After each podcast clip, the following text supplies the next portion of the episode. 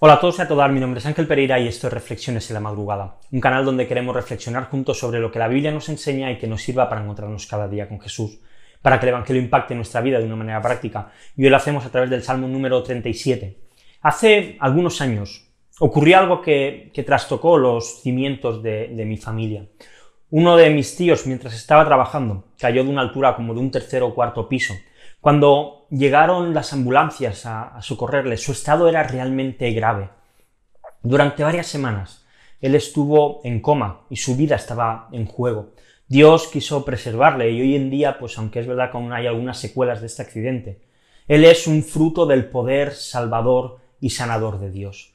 Pero creo que si esto es increíble y, quizás donde pondríamos todas las miradas, hay algo más que quizás se queda en segundo plano que también fue increíble, y fue la actitud de mi tía, de su mujer. En todo este doloroso, doloroso proceso, donde, por supuesto, hubo mucho dolor, hubo muchas lágrimas, por todo lo que había sucedido, la actitud de ella fue totalmente envidiable. Siempre se sostuvo y confió en Jesús. Da igual cuál fuese la noticia que venía del médico, da igual cómo viniese la situación, su cara, su expresión corporal, sus palabras, todo lo que decía, lo que transmitía es yo confío en Jesús. Y esto que ella vivió y experimentó, creo que no es algo que cualquier persona en el mundo pueda experimentar. Solamente aquellos que han sido justificados por Cristo pueden realmente tener paz y ser fuertes en momentos de una dificultad tan grande como esta. David estaba viendo cómo sus enemigos estaban progresando, como parecía que todo les iba bien, pero finalmente entiende cuál es la manera de proceder de Dios. Dice el versículo 39, pero la salvación de los justos viene del Señor. Él es su fortaleza en el tiempo de la angustia. Y es que la salvación no ofrece eximirnos de los problemas y que no haya momentos de angustia en nuestra vida, pero sí ofrece un sitio donde podemos resguardarnos. Y ese lugar es Cristo. Jesús es el mejor refugio que puedes encontrar la fortaleza donde puedes sonreír cuando aparentemente no hay motivos, el aliento para no desfallecer en la carrera, el ánimo de saber que cualquier situación no va a perdurar para siempre ni eternamente. Incluso cuando aquellos que no quieren saber nada de Dios, que son malos, parecen prosperar, Cristo da la paciencia y provee confianza para que sigamos esperando en Él, para que sigamos esperando en sus promesas para que tengamos la convicción de que en Él estamos seguros.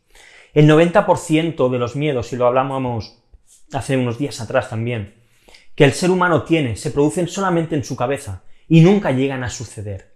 Cristo es quien hace que esos miedos desaparezcan o que de alguna manera estén controlados. ¿Sientes que la situación en la que estás te está superando? Aférrate a Jesús. ¿Crees que tu mundo se está hundiendo? Haz que Cristo sea tu fortaleza. ¿Estás sufriendo? Cógete a las manos de Jesús y deja que Él cure tus heridas. Estás sobrecargado, ve a Jesús y descansa en Él. No existe mejor solución en todo el mundo que Jesús. No pierdas más el tiempo. Ve a la cruz, ve a Jesús, porque la salvación solamente proviene del Señor.